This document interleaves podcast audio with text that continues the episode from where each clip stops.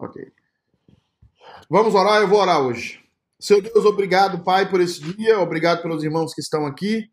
Pedimos que o Senhor nos abençoe nessa aula de hoje, que o Senhor nos ilumine e nos conduza à verdade. Em nome de Jesus, amém. Queridos, ah, nós hoje, eu vou pedir perdão para vocês, nós hoje vamos trabalhar questões filosóficas. Nós hoje não vamos, infelizmente, abrir a Bíblia.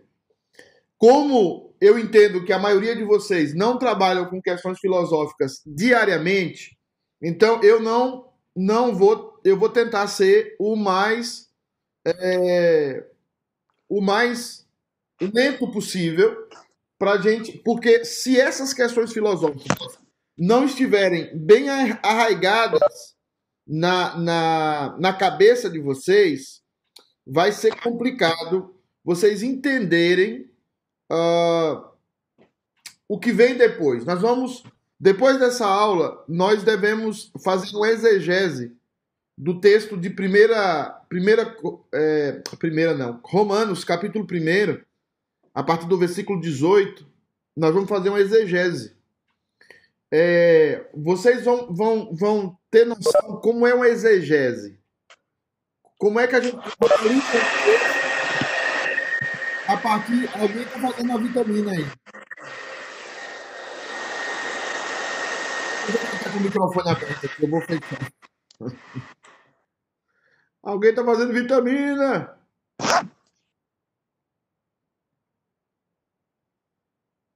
Então é o seguinte.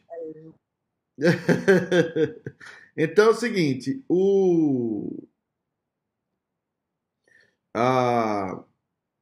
vocês vão aprender a fazer o exegese provavelmente na próxima aula.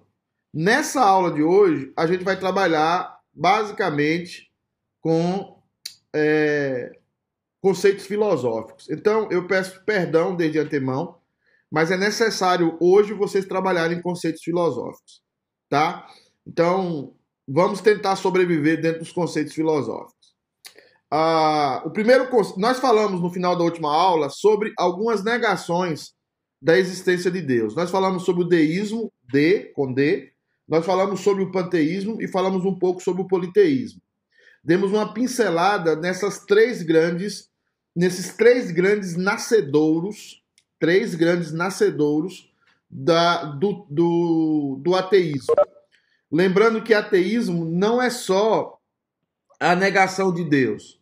O ateísmo é a negação do Deus da Bíblia. Você pode crer num Deus, mas se esse Deus não é o Deus da Bíblia, nós o consideramos, os teólogos cristãos consideram isso como ateísmo. Então, quando alguém na sua, na sua casa, alguém conversar com você, um colega de trabalho, e você fala assim, essa pessoa crê em Deus. E você acha que ela não é ateia. Mas, biblicamente, se ela não crê no Deus da Bíblia, ela é ateia. Tá? Então é muito importante você entender isso.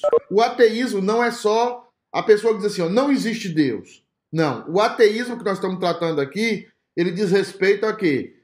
A, a pessoa que é, crê né, que Deus existe, mas não é o Deus da Bíblia. Isso é considerado para nós também ateísmo. Então vamos a um quadro, que eu tentei fazer um quadro aqui para tentar ser o mais é, é, explicativo possível, mais didático possível. Vamos ver se a gente vai conseguir. O quadro que eu tenho é esse. Esse quadro eu gostaria muito que vocês observassem. A Camila ficou tão com raiva que saiu da reunião. Né? Meu Deus. Então é o seguinte: esses quadros aqui, e eu gostaria que vocês prestassem atenção neles, nós vamos ter lá em cima, você tem ateus teóricos, é um resumo dos ateísmos, né? Ateus teóricos, ateus práticos, ateus deístas, ateus panteístas e ateus politeístas. Veja bem que o, o único ateu que talvez você tenha na sua cabeça é o ateu teórico. Mas a Bíblia não considera somente esses ateus como ateus. A Bíblia considera é, o, não somente os ateus teóricos, mas os ateus práticos, os ateus deístas, os ateus panteístas e os ateus politeístas. Esses outros grupos, todos eles creem em alguma coisa, ou aparentemente dizem que creem em alguma coisa. Mas eles, na verdade, perante a Bíblia, são ateus. E alguns até disseminadores do ateísmo. Então, queridos, o, o primeiro grupo que nós vemos aqui são os ateus práticos, né? conhecidos como os ateus teóricos. Esses ateus, eles têm uma característica. Eles negam toda a escritura. Eles negam toda a escritura, né? Eles negam toda a escritura. Então, é, a primeira característica deles é que eles negam toda a Bíblia. A Bíblia para eles é um conto de fadas, né? O que é que eles usam para isso? Qual é o processo que eles usam? Eles usam a sua racionalidade, né? Isso é um processo inconsciente unido ao seu coração corrompido. Unido ao seu coração corrompido. Então o que acontece? Eles começam a pensar, começam a razoar e eles chegam à conclusão seguinte: rapaz, olha o coração, é, é, Deus não existe.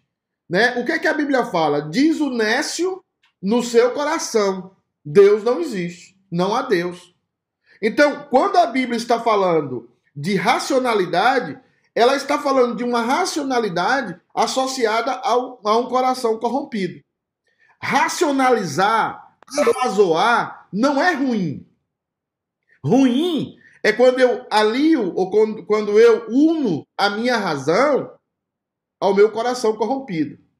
E isso vai acontecer, basicamente, essa batalha acontecerá no coração do seu filho que vai para a faculdade, por exemplo. Do, da sua filha que está indo para a faculdade. Se ela não teve um bom, um bom apoio, um bom cuidado em casa sobre essas questões, por exemplo, você pode ensinar a Bíblia para o seu filho. Mas se você não trabalhou com seu filho questões sobre criacionismo, evolucionismo, se você não trabalhou com eles em casa, e se não tem uma escola dominical na igreja que não seja que seja boa para isso, se, se, você não, se você tem uma escola dominical deficitária e se você tem um ensinamento da sua casa deficitário, certamente certamente o seu filho vai ser colhido pelo ateísmo teórico. Ele vai ser infectado. Que é a racionalidade dele, mas coração. Gente, tem alguém com o microfone aberto aí. E tem que fechar, please. Então, isso é isso é o que isso é o que a Bíblia nos ensina acerca desse tipo de gente que nós muitas vezes nos esforçamos, e é bom isso, e deve ser assim, para que os nossos filhos entrem em boas universidades. Mas é, é, entrem em boa universidade. E aí, o que que acontece?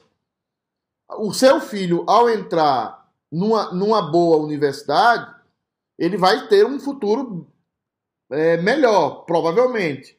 E isso tem que acontecer. Eu não estou usando isso contra. Eu não sou contra isso. Eu estou dizendo que nós temos que preparar os nossos filhos para o mundo. E o mundo lá fora é um mundo em que vai fazer com que eles, de alguma forma, comecem a buscar é, andar pelo caminho da racionalidade com o coração corrompido.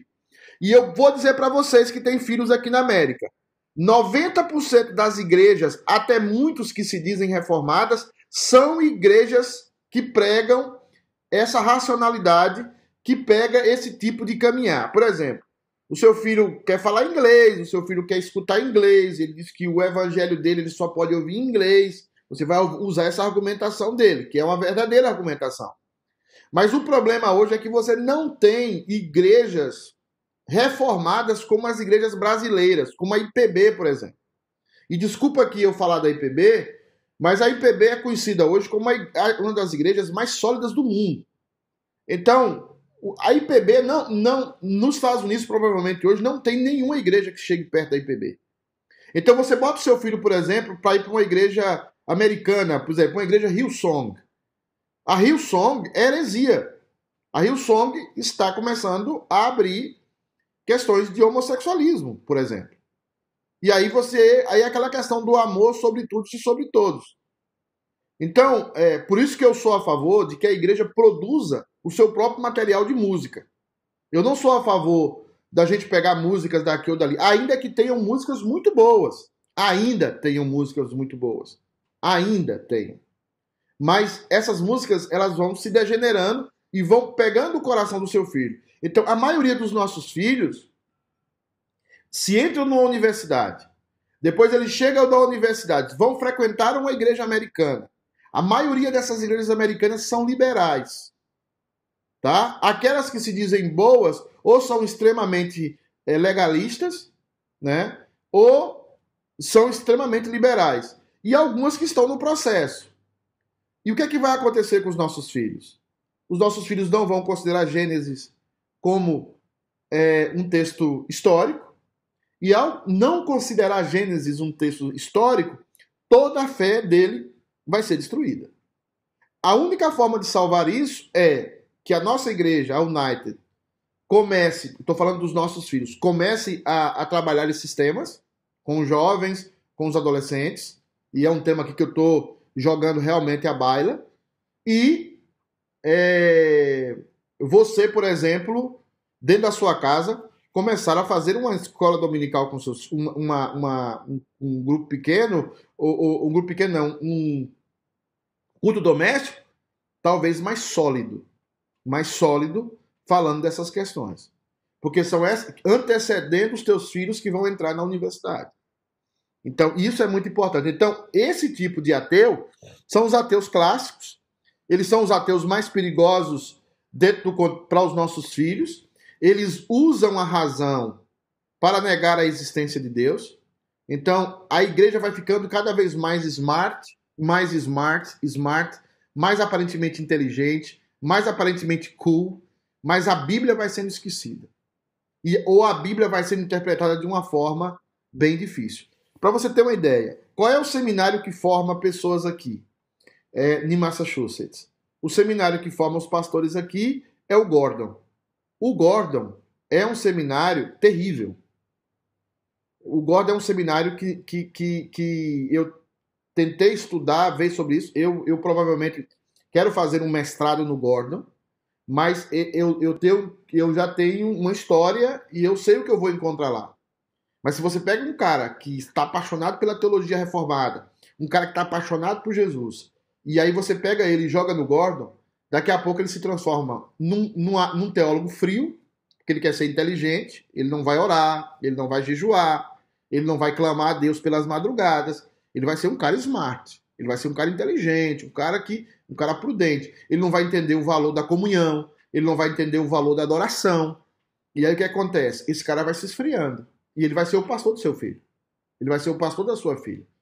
Aí vai ter aquele momento que esse cara é só cabeção, é só inteligência, é só falando e aí ele vai caminhar lentamente para uma espécie de ateísmo é, se a teologia não está baseada é, na escritura, né? no sola escritura, como diz os reformadores. Então, é, nós temos ateus e os nossos dentro das universidades é a religião deles.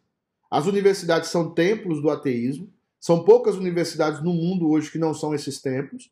E os nossos filhos serão acotizados e os nossos filhos serão é, levados a, a, a serem é, tragados por isso. O Iraci está mandando aqui uma pergunta. Todas as, form toda for todas as formas de ateus é uma escolha de ser ateu ou é definido por próprio Deus e não se revelar a eles? É impossível um ateu vir a conhecer o Deus da Bíblia? É, Iraci, eu entendi a sua pergunta nesse estudo, eu acho que vai ficar claro, mas eu posso antecipar para você que são as duas coisas. Tá? Eu sempre, eu, por isso que lá atrás, eu, eu falei para vocês lá atrás nas aulas, dizendo o seguinte: nós temos uma teologia que é inclusiva, uma, uma teologia que é exclusiva, né? E, e, nós precisamos entender que existe aprender a usar a palavra também. Nós sempre analisamos a história de uma forma linear, mas nós precisamos também analisar essa forma de uma, de uma, de uma forma de um conjunto. Então, por exemplo, Deus é soberano? É Deus que faz com que as pessoas se convertam? Sim, Deus é soberano. Quem, são, quem, quem é responsável pela sua própria perdição? É o ser humano. Então, Deus é responsável por escolher? É, mas quem é responsável pela perdição dele próprio? O próprio ser humano. Essas duas coisas são duas verdades e elas devem coexistir. Mas nós vamos tentar estudar elas, sempre tocando nelas aqui. Então, o ateu é uma escolha pessoal da pessoa. O ateu é uma escolha pessoal da, pessoa. O Everton diz aqui: o material para nossas crianças e jovens vai ser ensinado em inglês? Eu acredito que você deve perguntar para sua esposa. Não, é, é, eu acredito que a gente está lutando para isso. Eu acho que houve uma reunião aí, eu não estou me lembrado, que, que foi definido que seria em inglês. Que o material da escola dominical, inclusive eu posso tirar essa dúvida depois com o presbítero Lied, mas foi definido que esse material seria em inglês, né? E a gente quer que esse material seja em inglês. Agora, é o que eu estou dizendo, muito cuidado, porque você nos Estados Unidos hoje, e eu estou tratando com muito cuidado dizer isso hoje, eu não conheço uma igreja que vai tratar de forma sólida a fé do seu filho, se não for uma igreja que tenha os princípios da IPB. É, é muito complicado eu falar isso, é, porque a PCA é uma igreja muito boa, é uma igreja sólida, mas ela não é tão sólida como a IPB. Por exemplo, quando nós trouxemos aqui o reverendo é, Adalto Lourenço para falar sobre criacionismo, nós somos criticados. Fomos criticados aqui por, por pastores da PCA. E por que, que nós somos criticados? Porque, para eles, Gênesis já não é mais um livro é, histórico. Não, a criação não, não foram sete dias, é, seis dias literais. Né? Então, nós precisamos entender é, isso. Né? Sim, a literatura em inglês. E alguns professores falaram ou ensinaram em português, como eu, que não fiz exatamente. E foi isso que foi definido, Aninha. É isso mesmo. É, é, a Camila está dizendo: meu filho só fala português, mas certamente em algum momento ele vai falar inglês. Né, Camila? É, então, nós precisamos trabalhar bem essa questão inglês português, mas é o que eu estou dizendo. É uma junção da casa.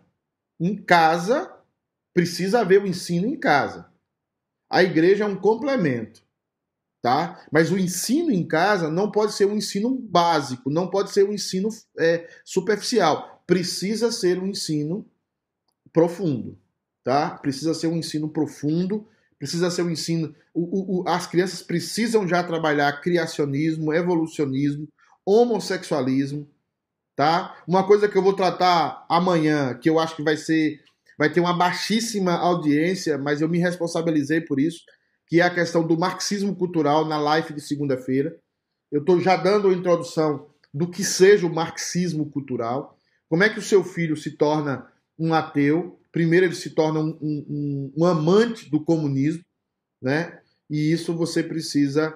É, a, a, você deve. Exatamente, Camila, a partir da idade, a gente. Aqui, ah, a, a partir de que idade deve ser mais profundo? Você deve acompanhar o seu filho nas idades dele. Existem crianças com 8 anos que têm questionamento de crianças de 12, 13. Então você deve acompanhar, não existe uma fórmula, eu não gosto dessas fórmulas, porque as pessoas são diferentes. Então você tem que acompanhar o seu filho. Não pode dar também muita coisa, porque daqui a pouco a criança vira um homenzinho, não é a ideia.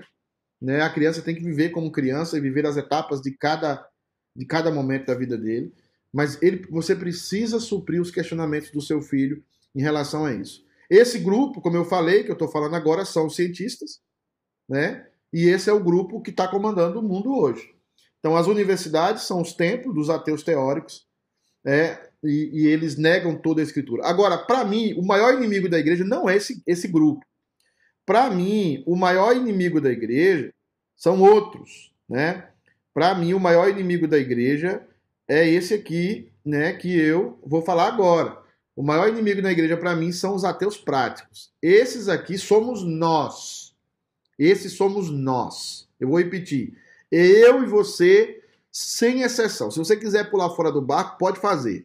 Mas teologicamente vocês não vão conseguir, tá? Então é o seguinte, esse grupo aceita toda a escritura. Esse é o grupo que aceita toda a escritura. Eles aceitam tudo. Nós aceitamos tudo que está na Bíblia. Tudo. Nós declaramos, nós fazemos confissão de fé dessas coisas, nós falamos. Mas qual é o problema desse grupo? É quando a religiosidade ele se alia a um coração corrompido. Aí está presente de novo o coração, você está vendo o coração aí presente de novo, né? O coração unido à religiosidade. O coração unido à religiosidade produz os ateus práticos, né? E esses ateus práticos são os principais evangelistas do ateísmo. Everton, o devocional Lemos a Bíblia em inglês e a explicação é em português. Eu não entendi. A devocional Lemos a, lemos a, ah, lemos a Bíblia em inglês e a explicação em português. Uma boa, uma boa, Everton. Uma boa, uma boa sim. Né? A, a. Interessante, porque as crianças elas têm uma compreensão maior no português, né?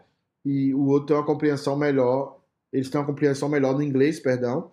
E aí vocês podem explicar em português. Eu, eu sempre invisto muito que os meus filhos falem mais de uma língua, né? Eu talvez como pastor missionário que eu tenho sido até os dias de hoje, os meus meninos têm essa facilidade de falar mais de uma língua. Eu acho que você precisa lutar por isso, tá? E que o seu filho entenda bem o evangelho, tão somente não somente em inglês, mas em inglês e em português, e se você puder agregar uma outra língua, seria interessante você fazer, que vai fazer muito bem para ele. Né? Então é o seguinte, nós temos. É... Uma coisa que eu não falei aqui e eu esqueci é que todos eles nascem deístas. Todos nascem deístas. O que é deísta? Todos eles nascem na, crendo no Deus da Bíblia. O Deus deísta é o Deus da Bíblia essa crença ela vai se desenvolvendo, ela vai tomando conta da pessoa, hum, para que essa pessoa tome algumas decisões, mas chega um momento que, se o Espírito Santo não age de forma regeneradora, a pessoa vai se corrompendo. Então, o conhecimento vai chegando e a pessoa vai corrompendo o conhecimento que vai chegando. É muito interessante isso na nossa exegese de Romanos, capítulo 1, a partir do versículo 18, provavelmente será na próxima aula, nós vamos trabalhar sobre isso. Nós fazemos assim aqui em casa e funciona muito bem. Inclusive os questionamentos surgem mais em português. Ótimo, ótimo, ótimo, ótimo, ótimo. Quando tem a presença da, da, do estudo em casa, quando tem os questionamentos, você escuta os questionamentos do seu filho. A ideia é que eu sempre estou dizendo, aprofunde esse momento. Não seja um momento, vamos ler a Bíblia, vamos falar aqui que Jesus é bom, e, e, e, vamos orar e pronto. Isso, isso, isso não funciona, né, tá? Isso não funciona.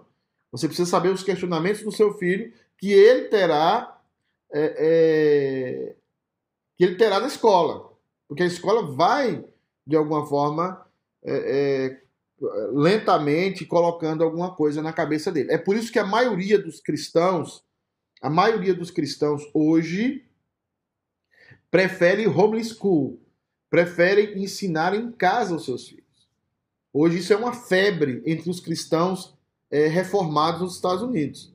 Por exemplo, eu conheço dois pastores amigos meus, brasileiros, eu posso citar nomes aqui porque eles fazem propaganda na internet, que é o Charles, não, três pastores amigos meus, o Charles, o Fernando e o Samuel Vitalino. Eles fazem homeschool. Então, eles preferem o homeschool do que mandar os filhos para as escolas. E eles adquiriram esse direito, né? Eles fazem os cursos, eles, elas fazem as provas, os, as filhas passam de grade e eles estão muito bem.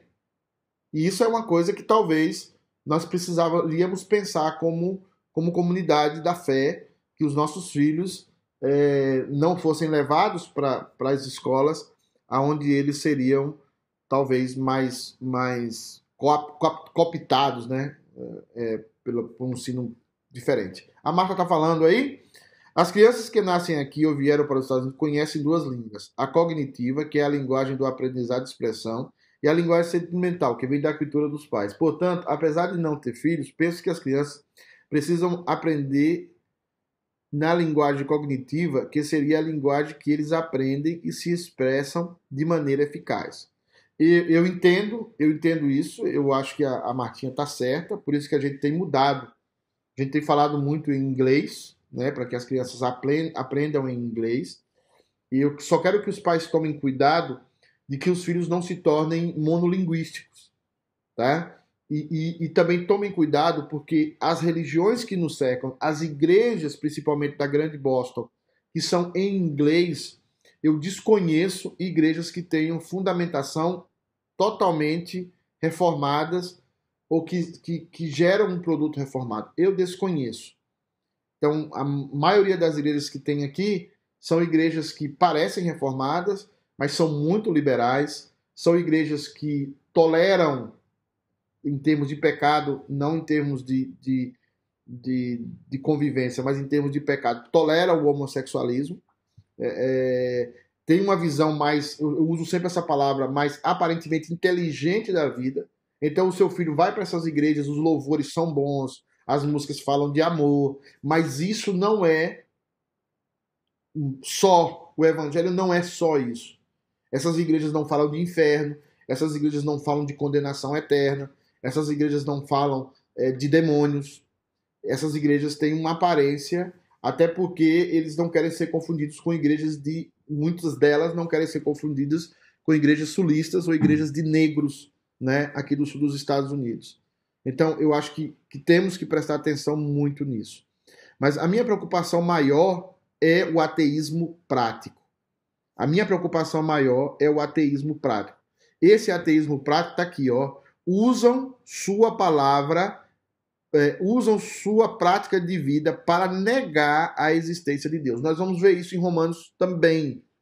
Nós vamos ver que é, é, os homens, né, os homens são afastados de Deus, porque nós que somos cristãos ou os religiosos daquela época, que eram os judeus, eles deveriam na sua vida prática demonstrarem quem Deus é. Eles deveriam, na sua vida, vida prática, serem reflexos da glória de Deus. O que é que nós vemos na igreja? Nós vemos que a igreja não é, não, não é, na maioria das vezes, reflexo da glória de Deus.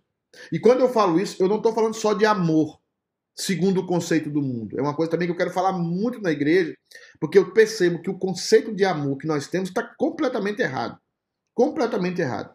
A gente pensa que amor é, é dar um agasalho para uma pessoa. Amor, quando Jesus fala, por exemplo, é, é, aquela frase, quem deu a esses pequenos, tal, a mim, a gente pensa que aquilo Jesus está falando de obras sociais somente. Não é isso. Jesus está falando daqueles que pregam o evangelho, daqueles que anunciam o evangelho, daqueles que, que, que estão é, anunciando o evangelho e estão passando fome, estão passando necessidades. Então a gente precisa analisar os textos como os textos são.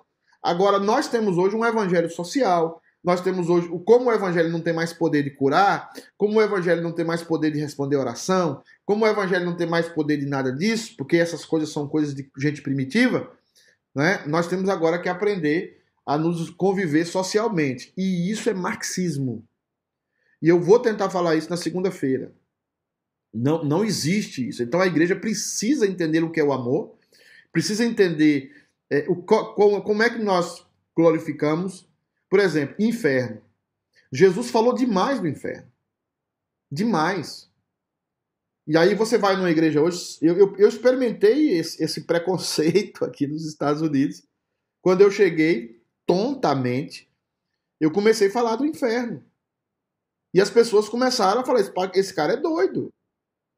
Esse pastor é doido. Como é que fala do inferno? Eu quero falar do amor de Deus. Ou seja, como se eu falar do inferno não seja uma, não seja a ideia mais pura do amor de Deus. Quando você está tratando com seu filho, você fala com seu filho como: meu filho, não faça isso. Porque se você fizer isso, vai gerar isso. Isso é falta de amor? Não. Isso é amor. A mãe está tentando prevenir o seu filho de uma realidade que está por vir, nós temos que anunciar o juízo final, como Jesus anunciou. o juízo final. Mas quando você faz isso, não é falta de amor. E o seu filho, que está cursando a universidade, ou que está fazendo o high school, ele não aceita isso. Porque ele está sendo ensinado, doutrinado, lá na escola, ainda que ele não assumiu no seu coração que ele é Mateu, mas você tem que entender que tanto meu filho como o seu estão no processo do ateísmo.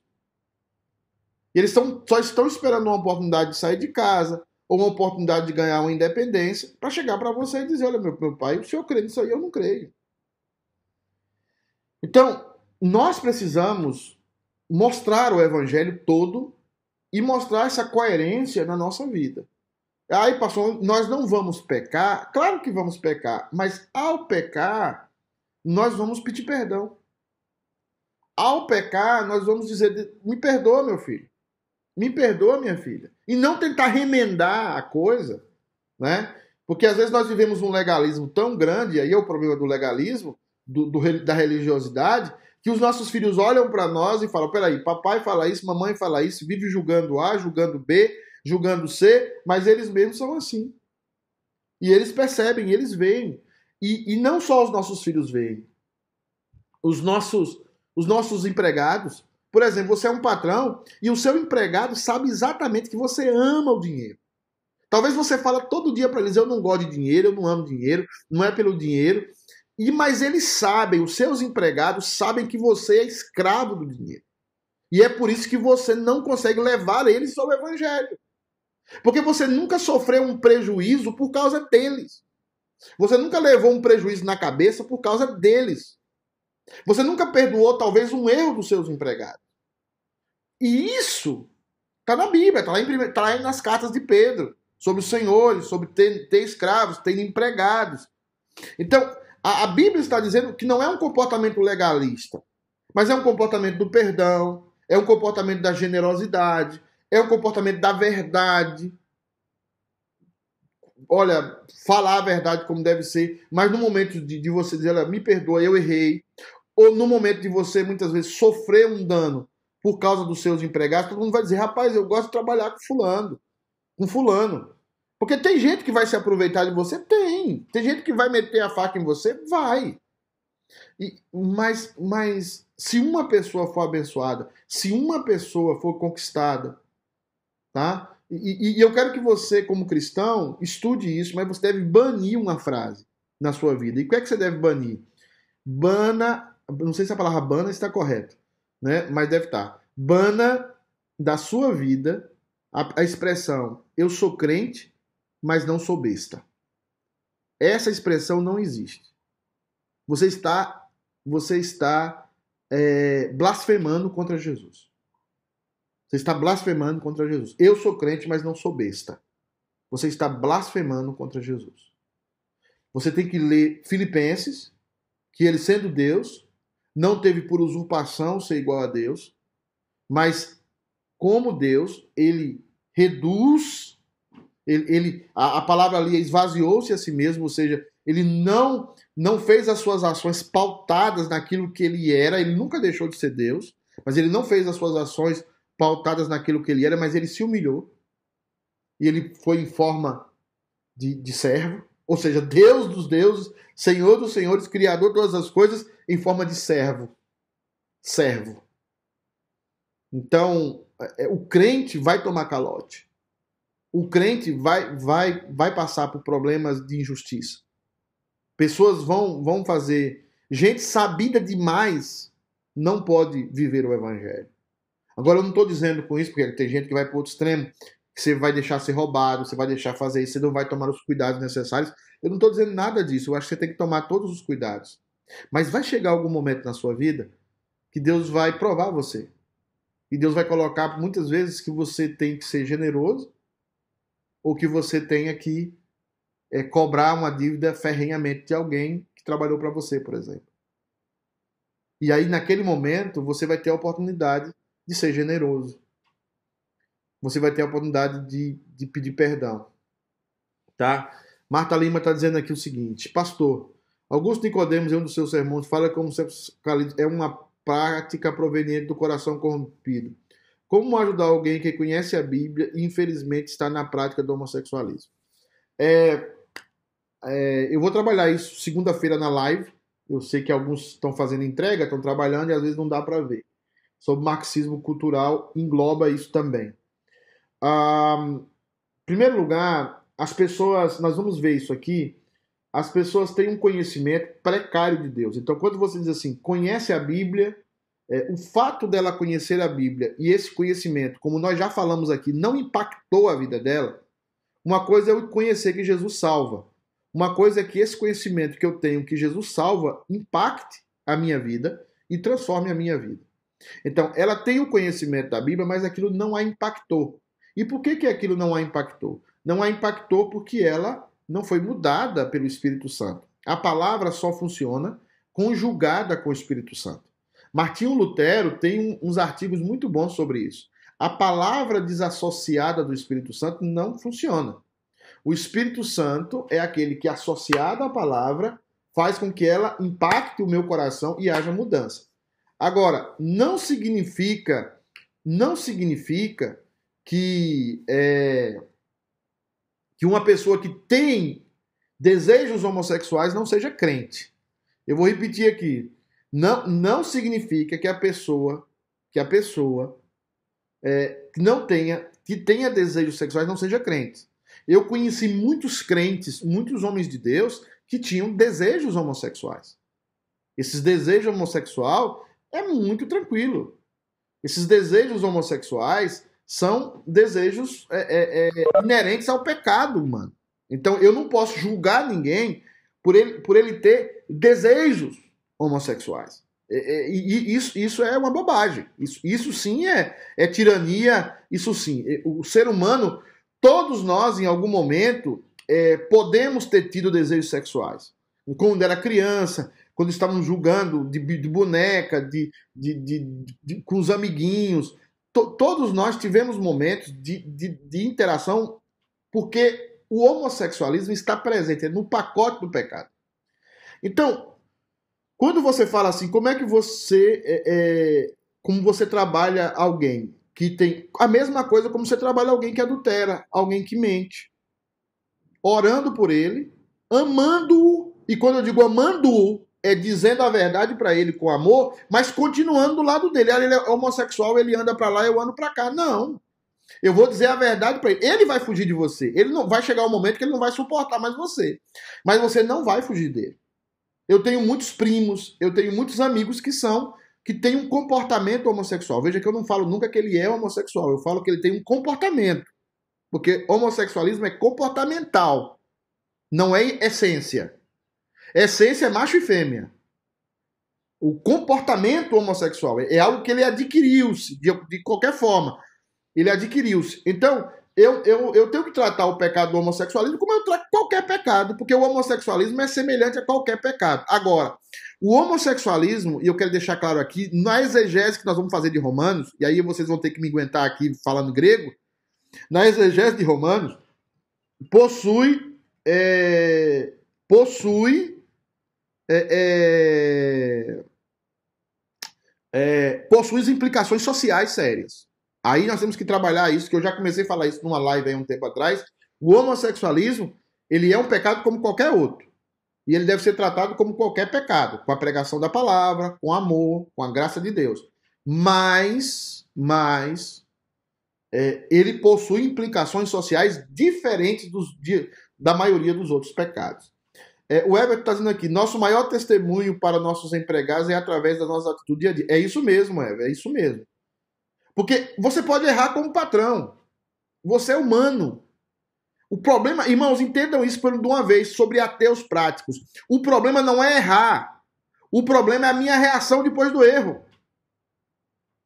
A minha reação depois do erro, se é orgulhosa, se é tentando justificar o erro, se é tentando encontrar argumentos para me livrar, livrar a minha cara da vergonha, eu estou me comportando como um ateu prático.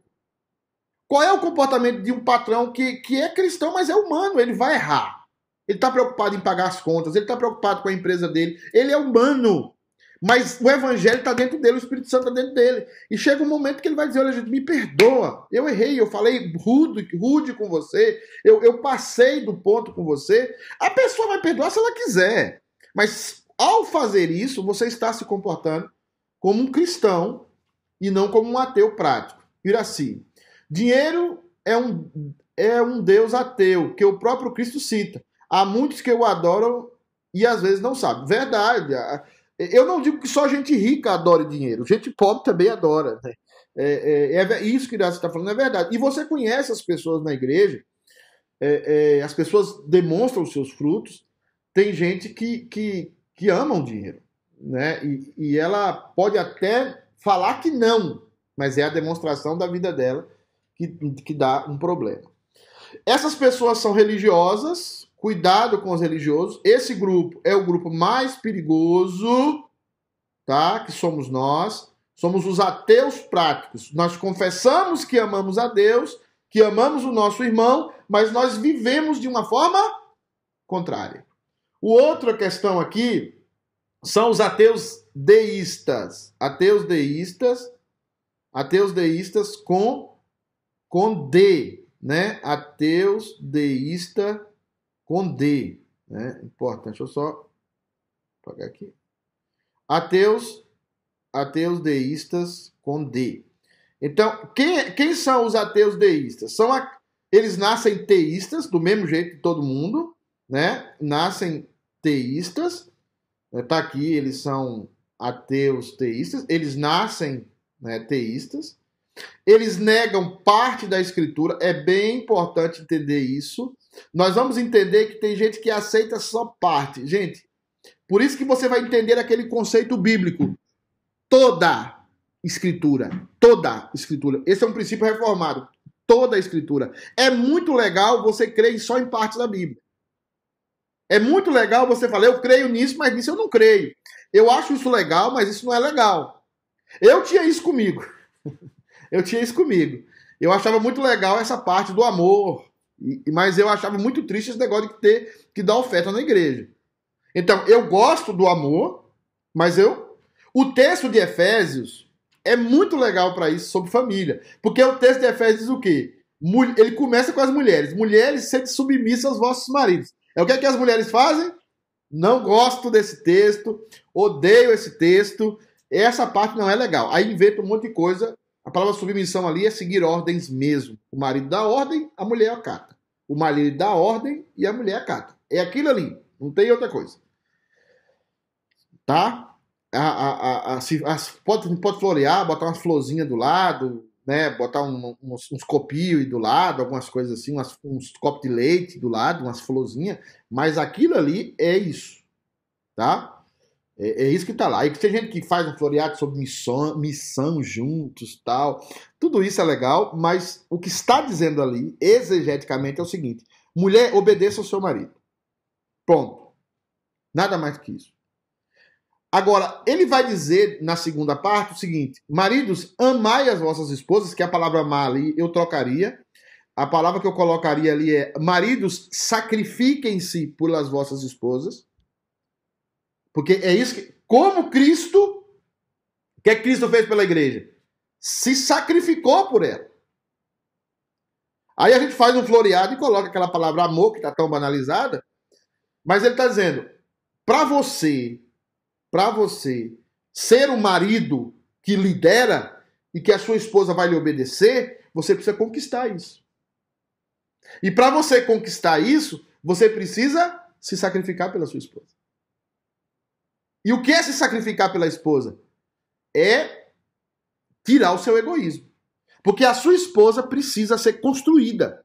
Ela precisa ser pastoreada por você. Você precisa olhar na Bíblia e dizer assim: aqui está a mulher que a Bíblia quer que ela seja. Isso vai ser uma benção. E eu vou pastorear minha esposa para que ela seja essa mulher aqui da Bíblia. Que é a mulher que acorda cedo, que é a mulher que vai trabalhar, que é a mulher que ajuda o marido nas despesas de casa, que é a mulher que cuida dos filhos, que vende um campo, que negocia um campo. É a mulher que não é que está em casa sentada é, é, no, o tempo todo no sofá, né? Dizendo que está cuidando de filhos. Não é isso. Não é isso, a Bíblia fala. A mulher precisa ter o sonho dela, precisa ter o projeto dela, e isso é bíblico. E o marido tem que dar condição para isso. Criar filho não é uma responsabilidade só da mulher. Ó, eu vou sustentar a casa, e você vai cuidar dos meninos. Funciona de alguma forma, isso, obviamente, mas não é o ideal de Deus. O ideal é que os dois cuidem dos filhos, os dois criem os filhos. Os filhos precisam de figura materna e figura paterna. Que os dois trabalhem, que os dois tenham sonhos, que os dois tenham projetos juntos. Tá? Os dois tenham projetos juntos. Não, não, não um projeto, ah, é o projeto do meu marido, é o projeto, não, é o projeto dos dois. Agora o marido, o cara conseguiu a liderança, a presidência da casa, né? É, é, é, porque ele conquistou isso. O Iracida fala: marido, vocês são responsáveis pela vida espiritual de sua esposa e filho. Exatamente. O homem é o líder da casa. Ele não é um déspota, ele não é um ditador, ele conquistou esse direito. Como é que ele conquistou esse Amando. Mas o que é que acontece? A gente só crê em partes da Bíblia. E aí a gente se torna o quê? A gente começa a se tornar deístas com D. Eu sempre repito, porque eu tenho uma dificuldade do D com T. Então, é por isso. Então é o seguinte: esse grupo, eles aliam o determinismo com o coração corrompido.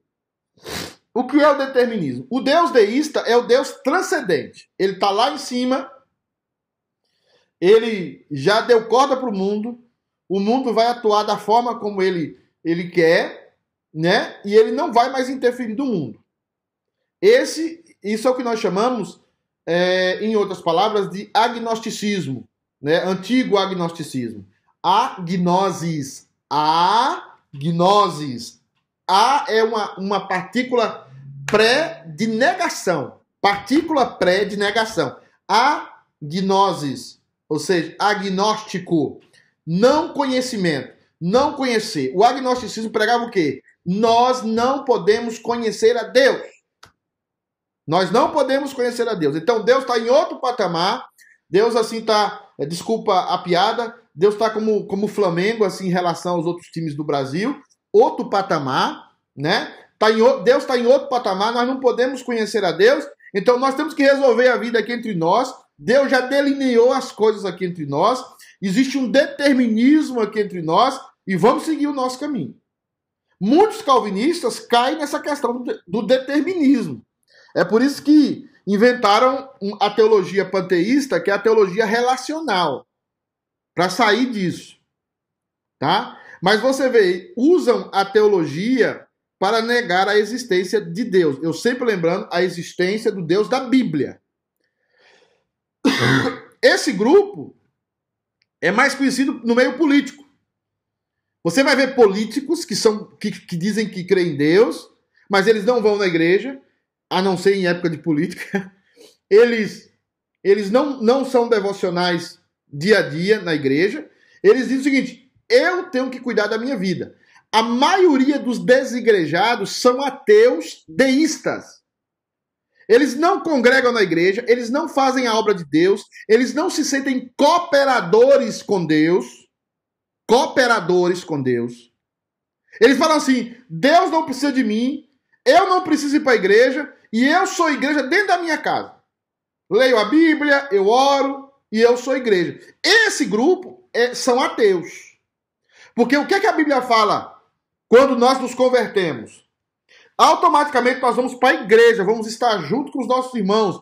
Nós amamos o ambiente com os nossos irmãos. Nós amamos todos os que creram estavam juntos. Nós vamos estudar também esse texto, fazer exegese. O que, é que significa estavam juntos? Apesar de ser um texto descritivo de Atos, é um texto que vai nos ensinar como deve funcionar os cristãos. Paulo vai falar várias vezes. Eu queria ver os irmãos, só, só Lucas está comigo, eu, eu queria estar na comunhão, eu queria compartilhar com vocês um dom espiritual. O cristianismo gera gente. O cristianismo gera aproximação com gente. O, o cristianismo é vivido em comunidade. Que o que desce do céu não é uma casinha, uma casinha para cada crente, não. O que é que a Bíblia fala em Apocalipse? Desce do céu a cidade. Cidade é a polis. Polis pressupõe gente, relacionamentos. Eu tenho um vizinho que eu preciso respeitar o limite dele. A minha vizinha, por exemplo, é hippie. A do lado é hippie e a do outro lado aqui é, é, vive quebrando o pau pro marido. Eu tenho que respeitar as minhas duas vizinhas que eu tenho. É, é uma relação. Ela tem que respeitar a minha, eu tenho que respeitar elas. Então, no, o céu para esses caras é um lugar em que eles vão viver só. Eles vão. Não, nós somos chamados a viver em comunidade. E quando nós estamos doentes emocionalmente, a primeira coisa que nós fazemos é nos isolarmos da comunidade. Quando nós estamos doentes em pecado, que não queremos ir para a igreja, é porque nós estamos doentes emocionalmente. Então aqui é o seguinte: os políticos eles são, são que comandam esse grupo. Por que eles comandam esse grupo? Porque é a galera que, uh, que não vai na igreja estão tratando, né? Eu estou falando do político bom, do político com ideologia, né? E, e, e, se você não tem ideologia, é complicado. Ideologia pode ser ruim ou pode ser boa, mas é o cara que está tratando de mudar o mundo, de melhorar o mundo, porque Deus já determinou o que tem que ser, já colocou as regras sobre a mesa. O determinismo não é somente o, o Deus que escreveu linha por linha da história, não. O determinismo é também o Deus que cuida de todas as coisas. Tá bom? que pôs regras em todas as coisas. Então é o seguinte: ateus panteístas. Os ateus panteístas, a maioria das suas chefes, quem faz homes clean, home, é, home, como é, Fabiana? House clean. Quem faz house clean, as suas chefas, ou se você vai nas, nas cidades do Brasil, principalmente nas zonas sus, zona sul, eu acho que não tem sul, na zona sul do Brasil, zona sul do Rio de Janeiro, Zona Sul de São Paulo. As madames geralmente são ateias panteístas. E tem muita igreja evangélica que, que namora muito o ateísmo panteísta. Também nascem deístas, como todos nós, já falamos sobre isso, negam parte da escritura e põem ênfase aonde? No emocionalismo mais o coração corrompido. Emocionalismo mais o coração corrompido. Eles, o que é que eles falam? Aí é o outro exagero. Aí é abraço demais na igreja. Vamos? Aí no meio do culto, vamos dar abraço seu irmão! Ei, dá um abraço! Você não viu seu irmão hoje? Já viu isso? Amor, pega uma água para mim, please. Pecadorinha. É, é... Já viu isso na igreja? No meio da adoração, no meio da adoração, eu já fiz isso também. Dá um abraço, irmão! Ei, dá um abraço, né? Aquela maravilha. É, não, não, não, não, não. Tá? Nós vamos saber o lugar das emoções. Obrigado, amor. O lugar das emoções existe, tem que existir, mas as nossas emoções precisam estar subjugadas à palavra de Deus. Subjugadas ao Evangelho. O emocionalismo mais um coração corrompido nega a ditadura dos sentimentos. Eu vou repetir essa palavra. A ditadura dos sentimentos. Eu, eu vou dar um exemplo aqui para vocês entenderem como o ateísmo panteísta pode estar presente nas nossas redes sociais. A irmã lá coloca que foi para o Brasil e ficou no, no melhor resort do Brasil. Qual é o melhor resort do Brasil, Fabiana? Lá em Fortaleza? Você sabe, é o o Beach Park em Fortaleza. Ou como uma Camilinha que já foi nas melhores praias de Cancún. Né? Eu nem sei se ela foi, eu tô brincando aqui.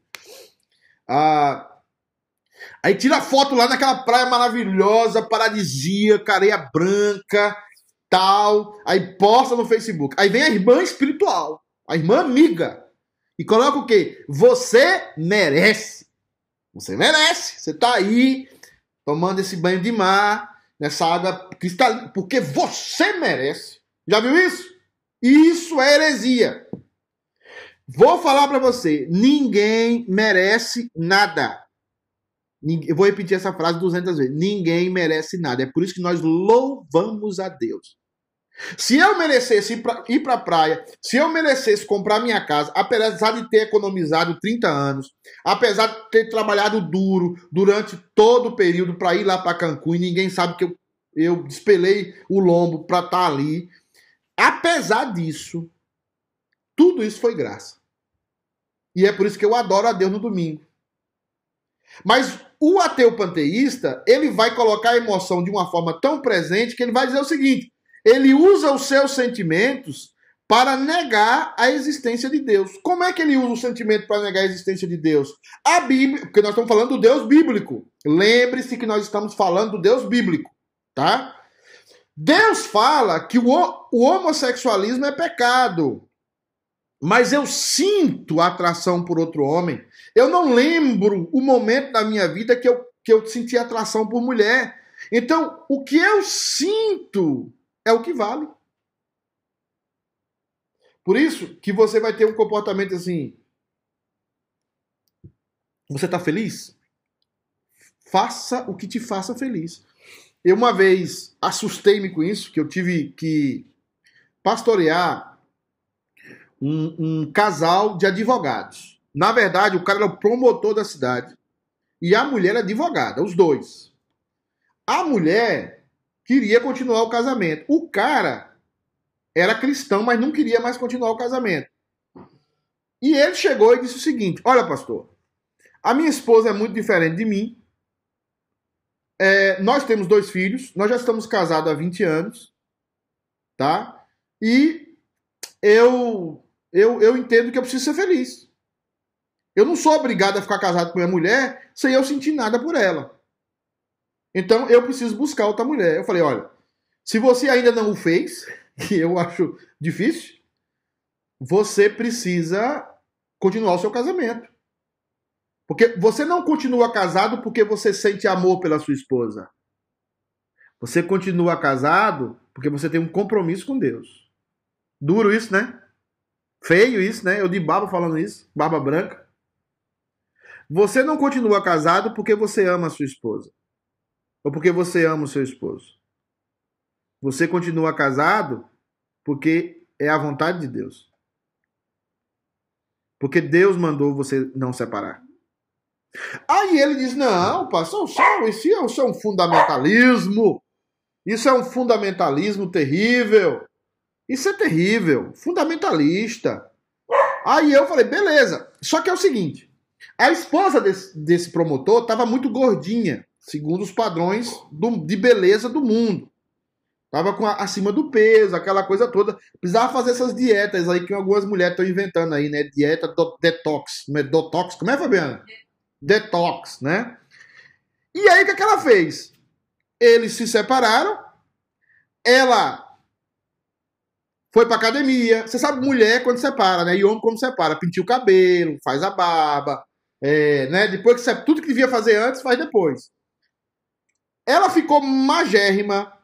Ela ia pra academia, crente na igreja. O que aconteceu? O marido começou a dar em cima dela de novo. Se reapaixonou. o amor voltou. Aí eles foram sentar comigo, ela gostava muito dele, né, tinha um sentimento por ele.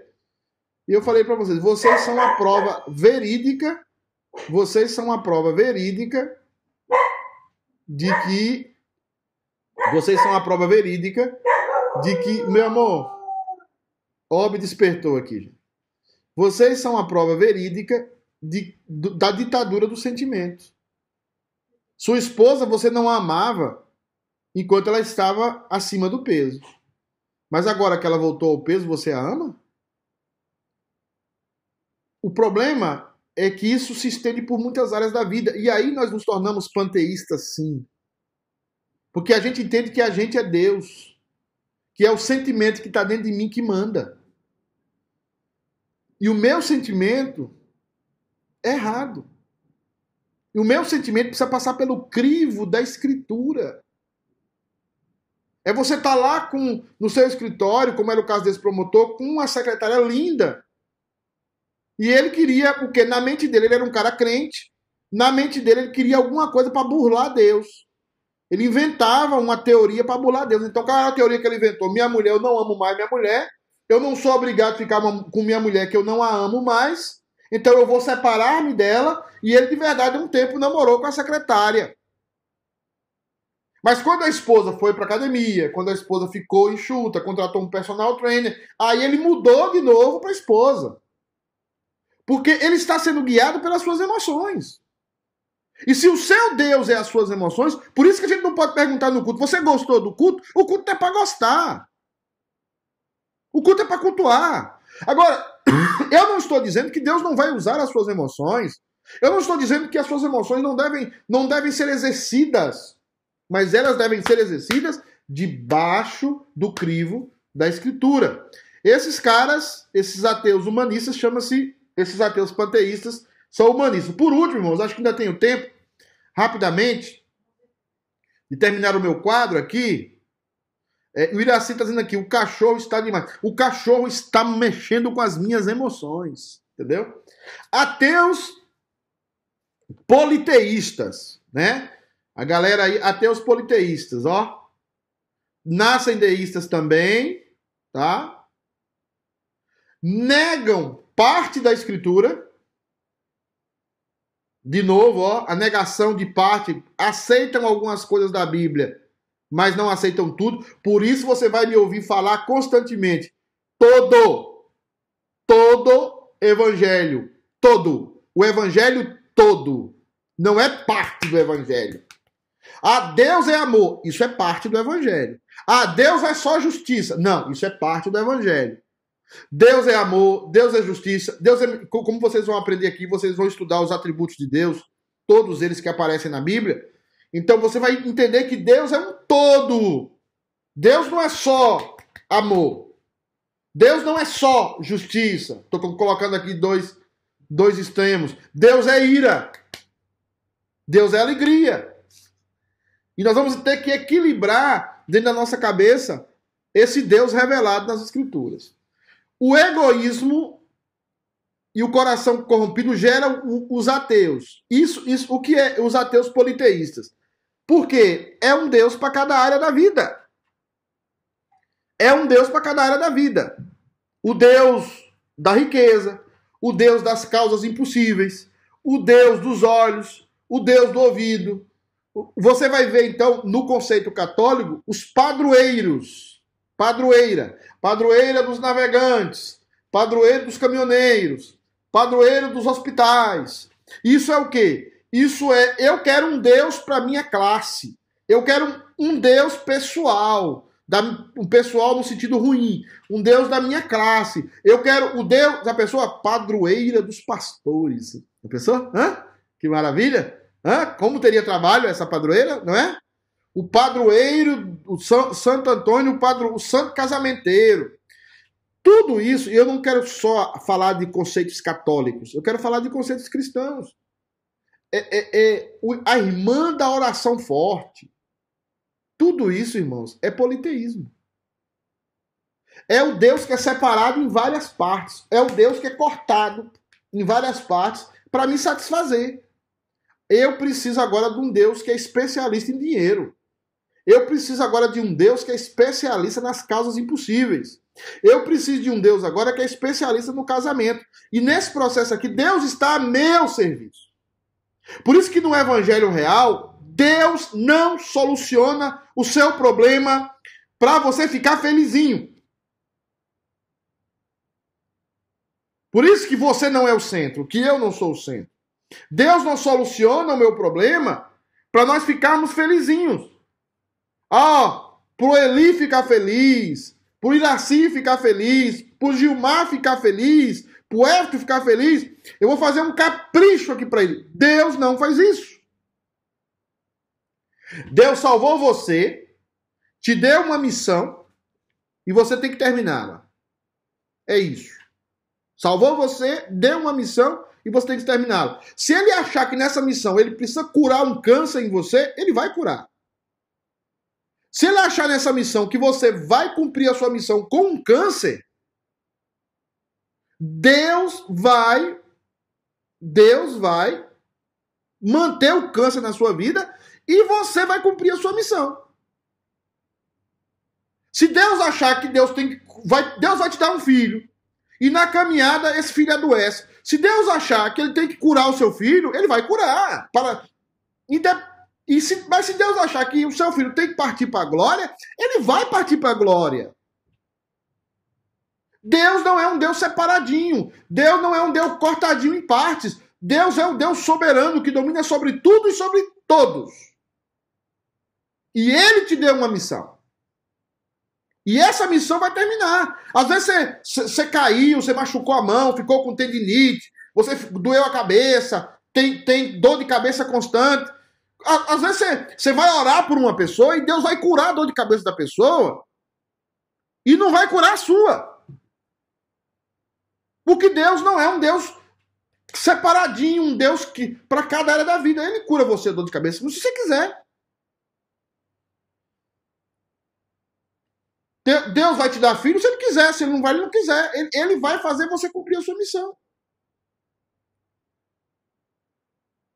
E isso, é, é, no nosso, por nosso coração corrompido, isso é terrível. Usam suas necessidades para negar a existência de Deus. Como é isso? Deus não satisfaz as minhas necessidades, logo Deus não existe. Deus não satisfaz. Eu tenho, eu estou ficando cego, como Paulo estava ficando cego na Bíblia. Todo o processo da Bíblia, Paulo vai ficando cego. Por isso que ele fala de parede branqueada. Então, então, meus queridos, não foque nessas coisas. Não foque na cura. Não foque naquilo. Foque na missão que Deus te deu. Ah, Deus me deu a missão de ser pastor. Vai ser pastor. Deus me deu a missão de ser um trabalhador, dono de companhia. Eu vou ser um cara rico, mas eu vou sustentar a igreja financeiramente. Eu vou abençoar a igreja financeiramente. Parece que foi isso que fez o dono, por exemplo, da Colgate, uma coisa assim, uma empresa aí, eu esqueço o nome. O cara falou: do que eu ganho da empresa, eu vou viver com 10% e 90% vai ser para para obra. Então, assim, é a missão. Você já entendeu? Se você não tem uma missão, você vai ser politeísta. Deus que vai cuidar da minha vida. Deus que vai cuidar do, dos meus mimimis. Eu quero ser rico. Vai estudar, cara. Eu, eu, eu quero melhorar de vida. Economiza. Eu quero comprar uma casa. Economiza, cara. Para de gastar, para de sair. Entendeu?